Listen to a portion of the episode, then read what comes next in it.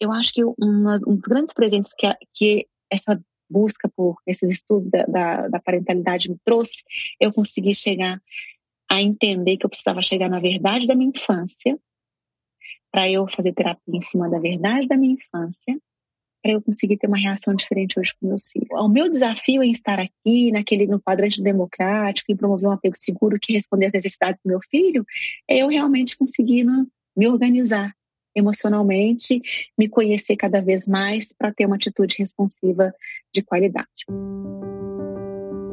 Olá, eu sou Lívia Praeiro, idealizadora do 8 Horas, mãe do Miguel e da Maria Luísa. E esse é o nosso podcast semanal. Enfim, gente, aí a gente chega no, no estilo parental democrático que, que eu quero trazer para vocês, diferente que às vezes eu vejo por aí, mas é, é que a gente está permeando então em todos, esse é o meu olhar, essa é a minha visão, e a gente está buscando esse olhar democrático aqui, essa atitude democrática.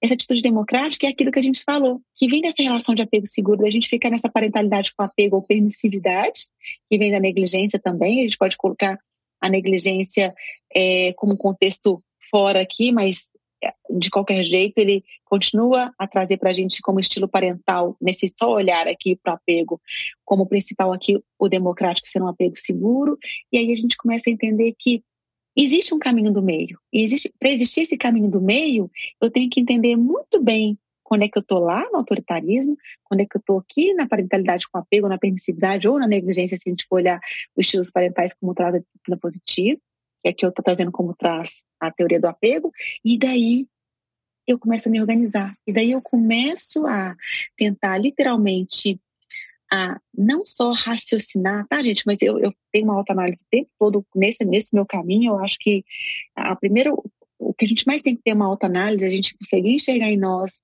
onde é que aquilo está pegando, que, que situação que é gatilho para mim, que situação que me, me tira do, do meu eixo, para eu poder organizar. E eu não é que assim, ah, eu entendi que me tira do meu eixo, meu gatilho é os meninos brigando. Isso é muito superficial. O que, que tem os meninos brigando? Né? E a gente começar a aprofundar mesmo. O que, que traz para você? Ah, eu, é o conflito. Eu não consigo lidar com o conflito. Tá, o que, que traz? Então a gente começa. A...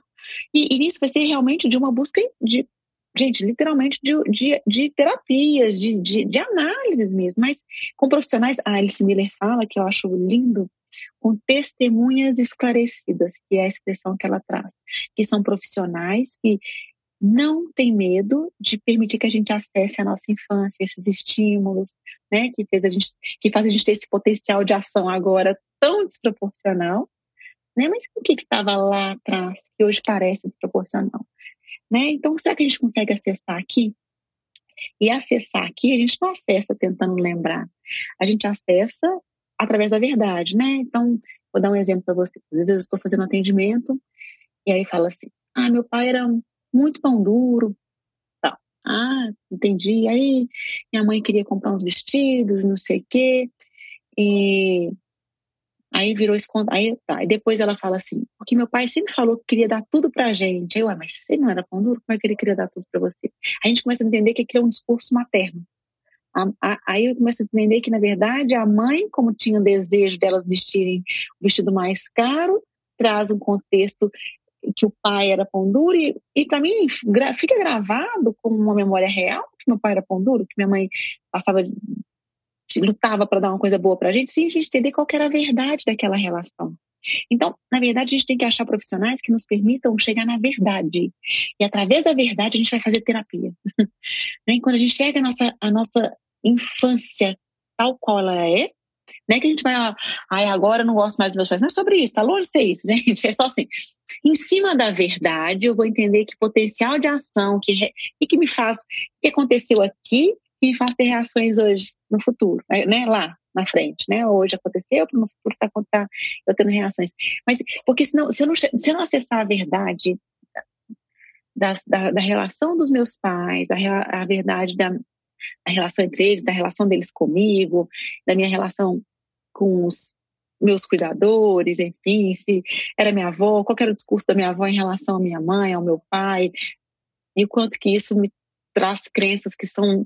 Então, às vezes, eu estou fazendo terapias com histórias que nem reais são, né? Que é a história que alguém contou e eu estou aqui, né? Então, a gente não, eu não vou acessar. Só para explicar, porque eu acho que uma, um dos grandes presentes que, a, que essa busca por esses estudos da, da, da parentalidade me trouxe, eu consegui chegar a entender que eu precisava chegar na verdade da minha infância, para eu fazer terapia em cima da verdade da minha infância, para eu conseguir ter uma reação diferente hoje com meus filhos. Então, isso aí foi o maior presente, né, que, que esses estudos trazem, esses autores trazem, são números que convertem para o mesmo olhar e a gente tem a oportunidade hoje de acessar.